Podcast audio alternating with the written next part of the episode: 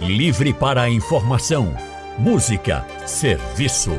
Rádio Livre para você, com Anne Barreto. O consultório do Rádio Livre. Faça a sua consulta pelo telefone 3421 3148. Na internet www.radiojornal.com.br. Consultório do Rádio Livre hoje vai falar sobre como o ganho e a perda de peso podem afetar a sua coluna. Você está sentindo alguma dor na coluna? Isso pode estar relacionado, por exemplo, ao sobrepeso ou até mesmo ao emagrecimento. E a gente vai entender tudo já a partir de agora com o médico ortopedista e cirurgião da coluna, Dr. Rodrigo Castro. Doutor Rodrigo, muito boa tarde, seja bem-vindo ao consultório do Rádio Livre. Boa tarde, boa tarde a todos, obrigado pelo convite. É um prazer estar aqui junto nessa sexta-feira aí com vocês. A gente que agradece demais sua participação conosco, doutor Rodrigo. E também quem está no nosso consultório de hoje é o Gustavo Arruda. Gustavo é profissional de educação física, especialista em ergonomia e exercícios para a coluna e mestre em ciências. Boa tarde, Gustavo. Seja muito bem-vindo. Boa tarde, Anne. Boa tarde a todos os ouvintes do nosso programa Consultório. É sempre uma satisfação estar aqui e espero poder contribuir juntamente com o Dr. Rodrigo. Com certeza vai ser uma tarde de muito conhecimento. E eu queria começar já com o Dr. Rodrigo para saber, começando pelo o ganho de peso, né? O ganho de peso realmente pode afetar a nossa coluna, doutor? Pode. É, primeiramente, a gente tem que entender que o conceito de dor nas costas não obrigatoriamente vai estar atrelado sempre à coluna. Então, a gente pode ter o ganho de peso relacionado através de fatores inflamatórios, leptina, interleucinas, citocinas inflamatórias que são produzidas, a associação dele com algumas algumas células de defesa do corpo, que são os macrófagos, levando à deposição de gordura debaixo da camada vascular inicial, da íntima da vascular, e isso tem repercussão como uma formação de aterosclerose. Essa aterosclerose atrapalha a nutrição que é gerada para o disco e, consequentemente, o disco começa a morrer mais rápido por falta de nutrição adequada. Isso é um ponto. Uhum. Mas a gente também tem relacionado o ganho do peso ao peso em si sobrecarregar comprimindo o disco e isso diminuir a capacidade de nutrição das substâncias que são liberadas a partir desse vaso, que vai ser através de difusão, que é a passagem de moléculas através da água de uma ponta a outra. Então, essa difusão também fica diminuída quando a gente tem uma compressão. Quanto maior o peso, menor a difusão. Um terceiro aspecto que estaria relacionado seria a questão é, diretamente do peso sobre o músculo. Então, a musculatura ela ficando sobrecarregada, você começa a ter uma estafa, uma fadiga, e isso produz excesso de ácido lático que pode levar a dor. Então, existem diferentes mecanismos que se somam para causar dor diretamente relacionada à coluna ou sua musculatura, mas também tem fatores indiretos, como a obesidade interferindo na, na, na autoimagem e, com isso, emocionalmente, a pessoa ficar deprimida. E 80% das pessoas deprimidas podem ter dor nas costas. Uhum. Então, não significa que seja só obeso, Sim. mas se tiver uma alteração sobre a autoimagem, isso pode influenciar. E, por fim, fatores hormonais que alterem a produção de hormônios de uma forma geral, também podem ter repercussões, como na síndrome de ovário policístico, na alteração do endométrio, causando a percepção de dor do útero, por exemplo, nas costas e não diretamente no baixo ventre. Então, de diversas formas, a, dor nas, a obesidade pode estar relacionada à dor nas costas. É, o senhor falou em questão dos alimentos inflamatórios, que a gente sempre escuta muito, né, gente, aqui no consultório.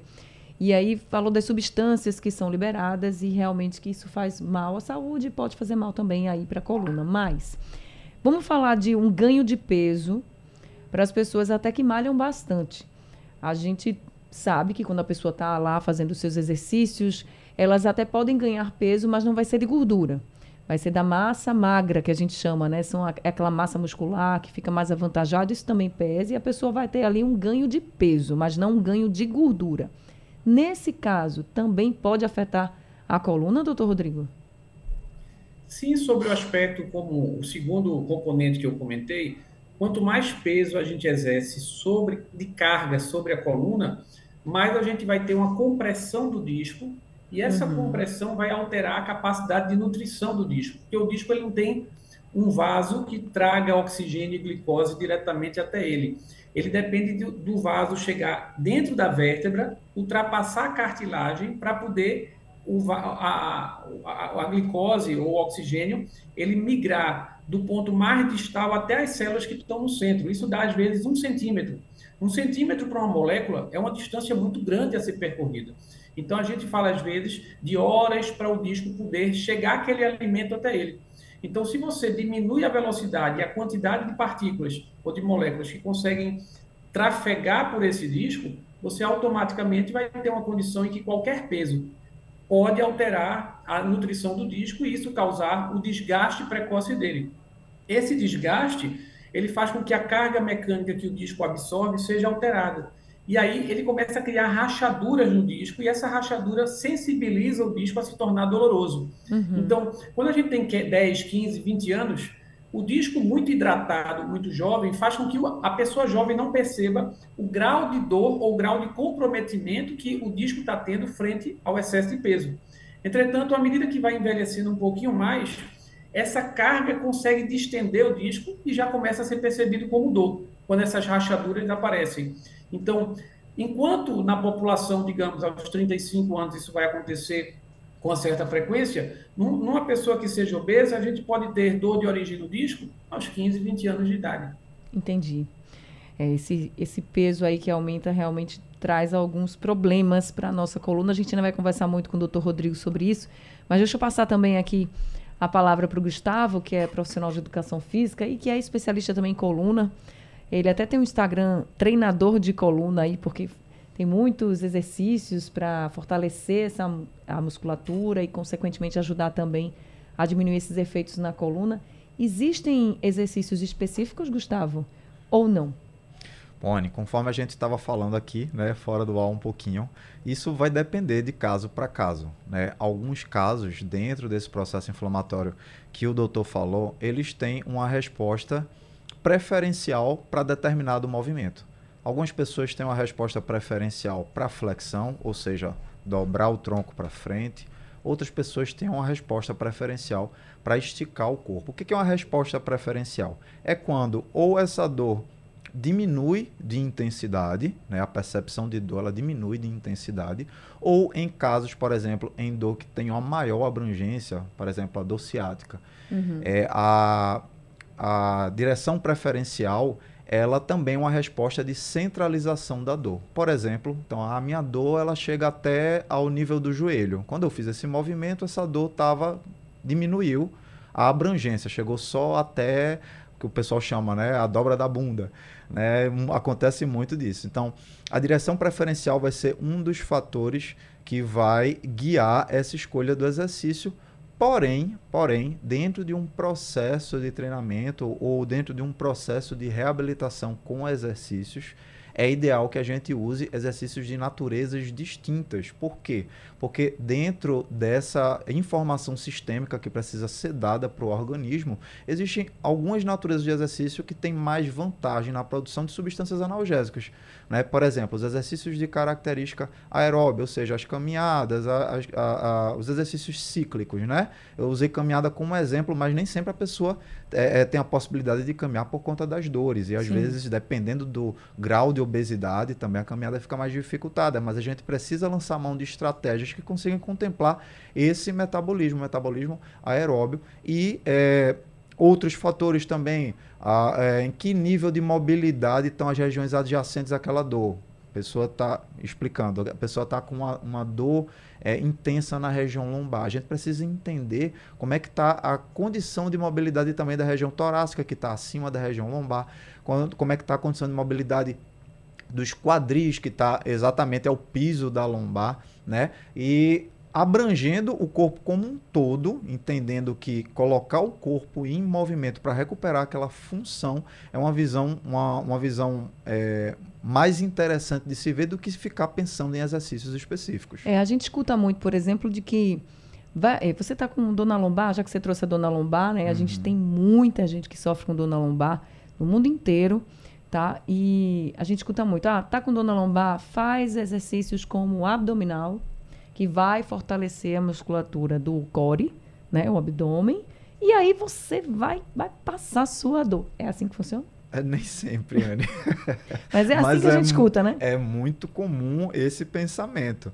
Mas, como eu falei, nem sempre a dor está sendo causada por um, um core enfraquecido. Né? O core é uma estrutura, né? um uhum. músculo. A pessoa, o meu músculo do core, não, o core não é um músculo, né? A gente tem uma estrutura né, que compõe o centro de força do tronco. Então tem vários músculos, assoalho pélvico, diafragma, os músculos laterais e o abdominal também, o reto abdominal também está dentro dessa, dessa composição do core. Mas não é sempre que é, o enfraquecimento, ou não é sempre que a dor está sendo causada por um enfraquecimento dessa estrutura. Se assim fosse verdade, é, atletas de modalidades esportivas que têm uma alta exigência do core não, se, não sentiriam dor nas costas, não sentiriam uhum. dor lombar. E isso não é verdade. Né? É necessário que haja uma análise antes a respeito da causalidade, a respeito do que está causando.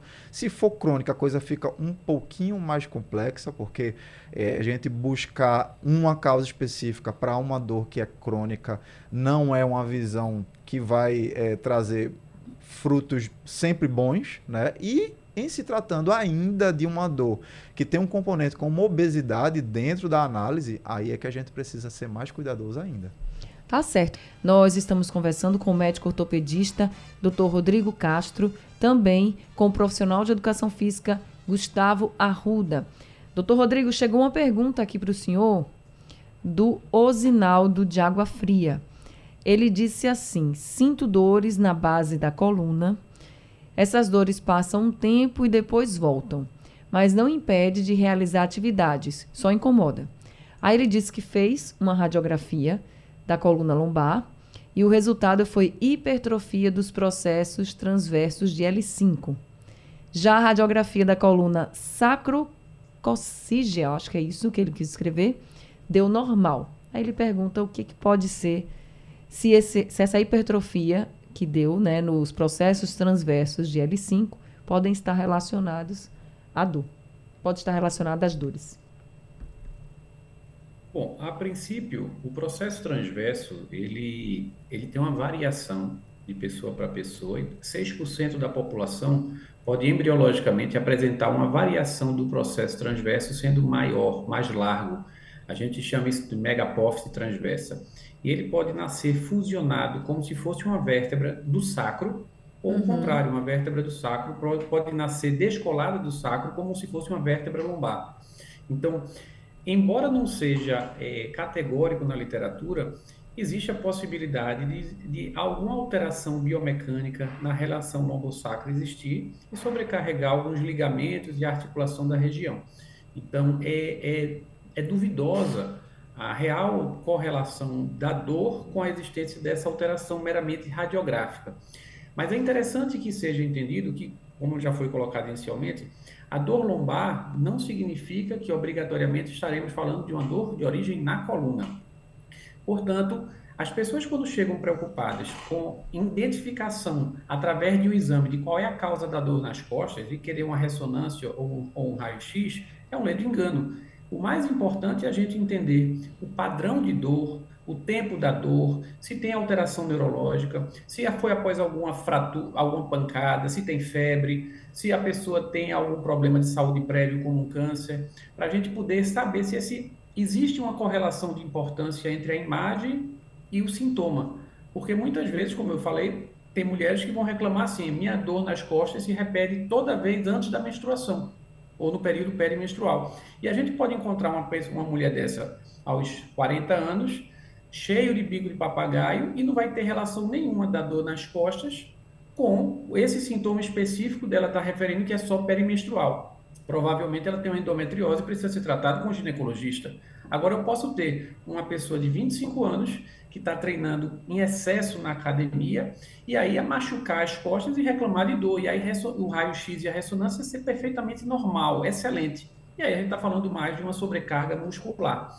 Então, é provável que com o envelhecimento a, a, seja multifatorial no sentido, uma coluna que está envelhecendo, é, pouca, é, pouca atividade física, muito tempo sentado no sedentarismo, acabe levando a uma sobrecarga músculo-articular, ligamentar, e aí ele tem um período transitório de dor, que corresponde a 90% dos quadros melhorarem espontaneamente desta crise em até 90 em até 45 dias. Uhum. O problema é quando a gente pega dores que perpassam esse período de 45 dias ou começa a atrapalhar a qualidade de vida no dia a dia. Nesses casos é que a gente começa a ter uma visão mais como doença. Senão o que a gente vai fazer não é cuidar diretamente da coluna, e sim dos, do ambiente em que ele está errando, seja do componente falta de atividade física, controle do peso ou ergonomia no dia a dia.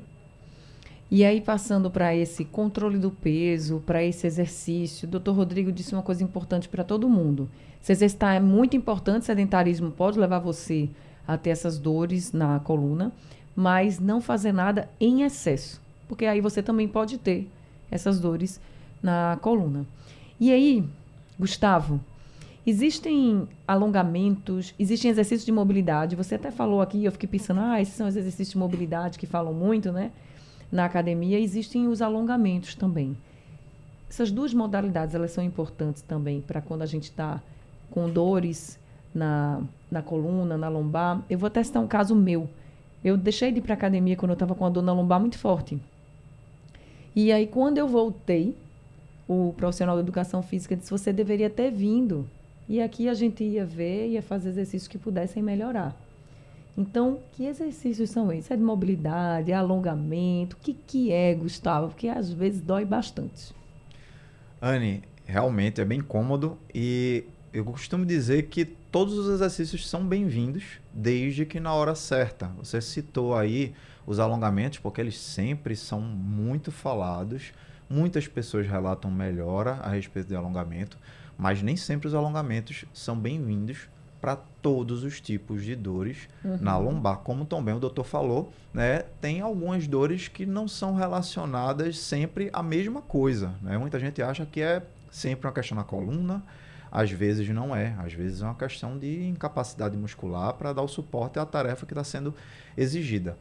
E os alongamentos especificamente, eles podem melhorar a condição contrátil do músculo. Né? Ele, algumas vezes, por diversos fatores, ficam, é, são geradas fibroses, são geradas algum, alguns, é, algumas estruturas que não são bem-vindas para a contração normal do músculo. E o alongamento pode ajudar é, nesses casos. Contudo, em outros casos, por exemplo, como uma dor lombar que gera uma, uma dor ciática, é, o alongamento ele pode piorar até a situação. Entendi. Certo? Dependendo do alongamento. Se for um alongamento de perna estendida, por exemplo, ele vai tensionar aquele nervo que já está inflamado e a situação vai piorar. Eventualmente até melhora na hora, mas, mas depois, depois piora. Entendeu? Então, o ideal é, a partir de uma, é uma investigação inicial, né, passando, claro, sempre pelo médico inicialmente, para entender se não tem nenhuma questão estrutural que precisa ser tratada antes de começar o programa de exercícios.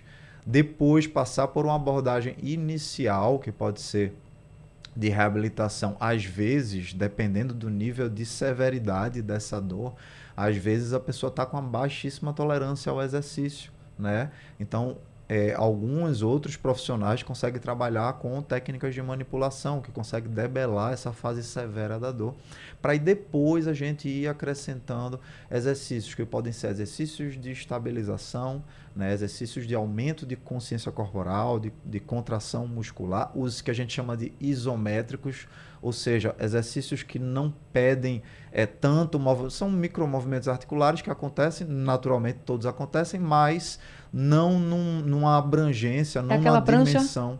A prancha isométrica, exatamente. Quem faz abdominal de prancha sabe, né? 30 Isso. segundos parecem 30 minutos, mas isométrica é ali, você fica paradinho, né? Fica paradinho, exatamente. Os exercícios de mobilidade, eles são importantes. Os exercícios de característica aeróbica são importantes. Que exercício aeróbico? Ah, eu vou, eu vou para a hidroginástica e melhor, é porque a hidroginástica ela tem uma predominância desse metabolismo aeróbico. Os exercícios uhum. aeróbicos eles são muito bons na, no estímulo à produção de substâncias analgésicas do corpo, que vai debelar também essa dor. Então, é, estou parecendo o Mussum ensaboado aqui, né, Anne? Mas realmente é muito complicado dizer qual é o melhor exercício para dor. Vai depender, vai depender o que, que a pessoa está recebendo melhor naquele momento e no meu ponto de vista, o ideal é ter um programa que abranja várias naturezas de exercício. Tá certo. Doutor Rodrigo, a gente falou muito sobre sobrepeso, o ganho de peso. Mas e a perda de peso? Também pode afetar a coluna? Doutor Rodrigo, tá me ouvindo?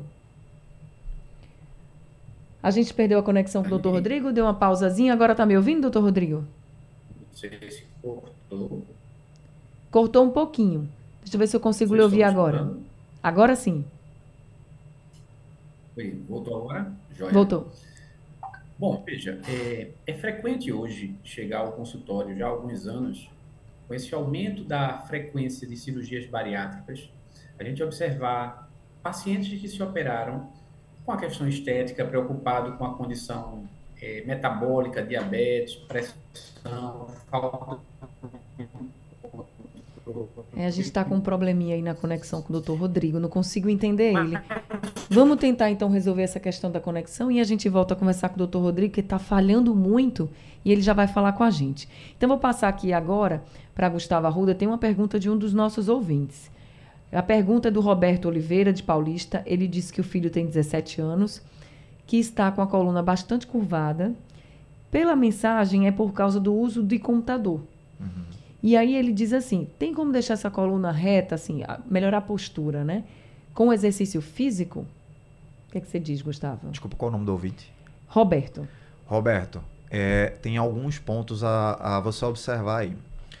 Um ponto interessante é que a gente tem como sim fortalecer os músculos de modo a alterar de alguma maneira a postura, né, a forma como o seu filho se porta em termos posturais. Contudo, é, é ideal também que você busque entender que não existe uma postura padrão, certo?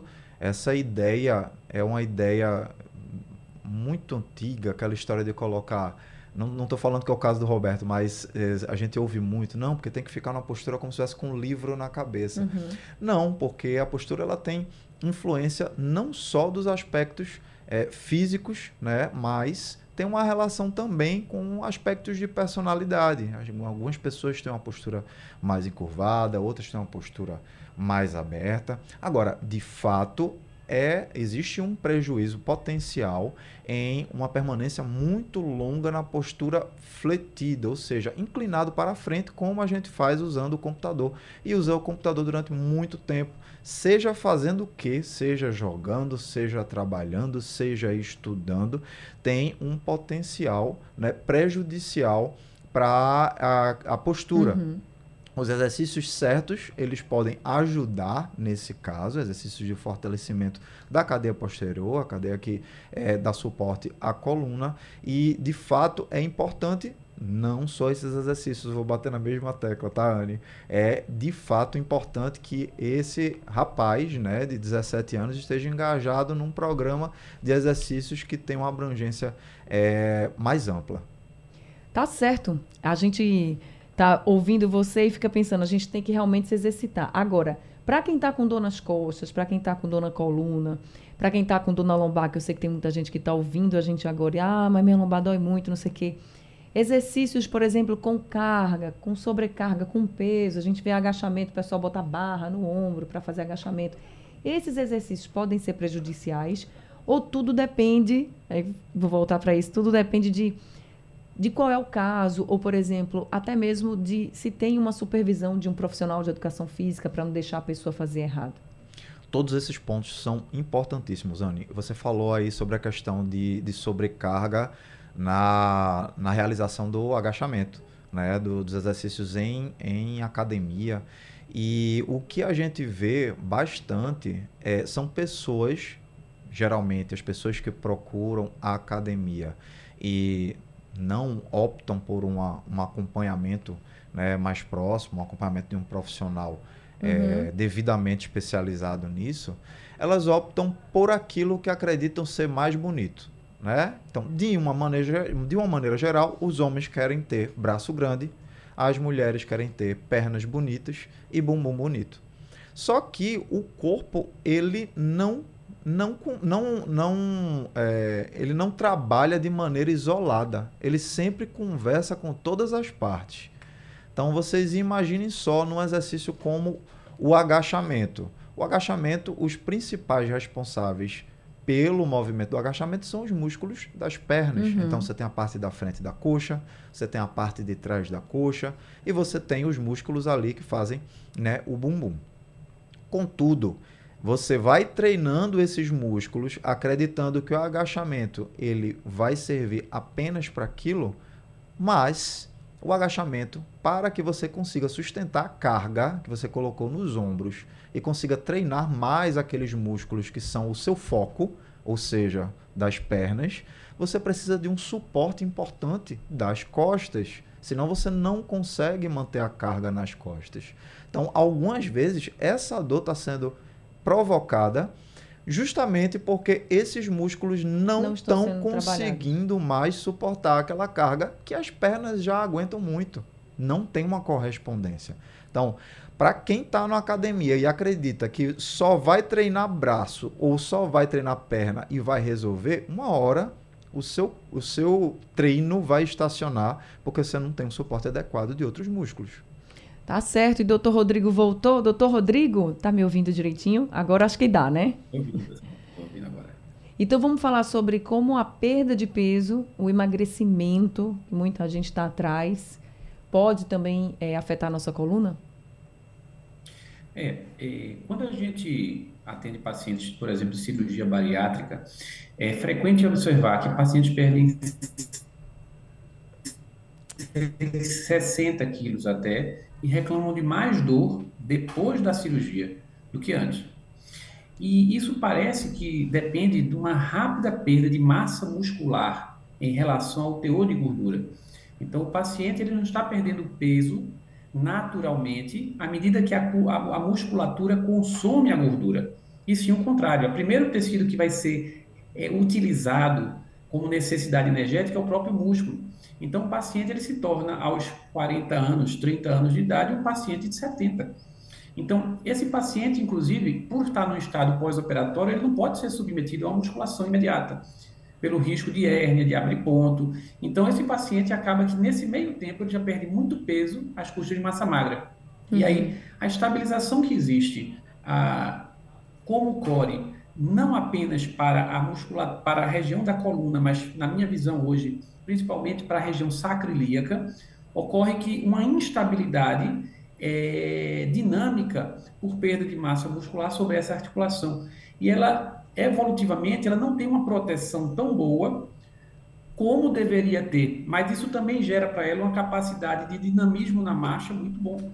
Então, é, a gente, na medida que tem dor ou que perde massa muscular, ocorre uma inibição de alguns músculos e essa fáscia, chamada fáscia tóraco-lombar, deixa de estabilizar adequadamente a, a região da sacroiliaca. E ela sofre pequenas torções que acabam por estirar os ligamentos sacroiliacos. Tá certo, a gente conseguiu aqui captar a mensagem do Dr. Rodrigo. Infelizmente a conexão está falhando um pouquinho, ele está à distância com a gente. E infelizmente também o tempo do consultório está terminando. Mas eu acho que ficou aqui a orientação para todo mundo de que os exercícios são muito importantes, tá? O aumento de peso muito rápido, a perda de peso muito rápida, elas, eles podem sim afetar muito a sua coluna. Então, se exercitem, mas sem exagero. Procurem profissionais, está com dor, procura um profissional especializado para poder cuidar de você. Não deixa passar, porque você pode resolver esse problema rapidinho. Agora, se deixar passar, isso também pode trazer outras consequências. Doutor Rodrigo, muito obrigada. Não sei se você vai conseguir me ouvir, está falhando muito a conexão, mas muito obrigada por esse consultório, viu? Eu que agradeço o convite. A gente que agradece a sua participação. Uma tarde de muita orientação. Bom fim de semana para o senhor. E muito obrigada também, Gustavo, por mais esse consultório aqui com a gente. Anne, uma satisfação mais uma vez, né? Estar tá com você e com os ouvintes do consultório. Podem me, com, me chamar sempre que for necessário. Sejam sempre muito bem-vindos aqui com a gente. Bem, gente, o consultório do Rádio Livre está chegando ao fim, o Rádio Livre de hoje também. A produção foi de Gabriela Bento, trabalhos técnicos de Emílio Bezerra, Edilson Lima e Sandro Garrido, no apoio Valmelo, a coordenação de jornalismo é de Vitor Tavares e a direção é de Mônica Carvalho. Sugestão ou comentário sobre o programa que você acaba de ouvir, envie para o nosso WhatsApp 99147 8520.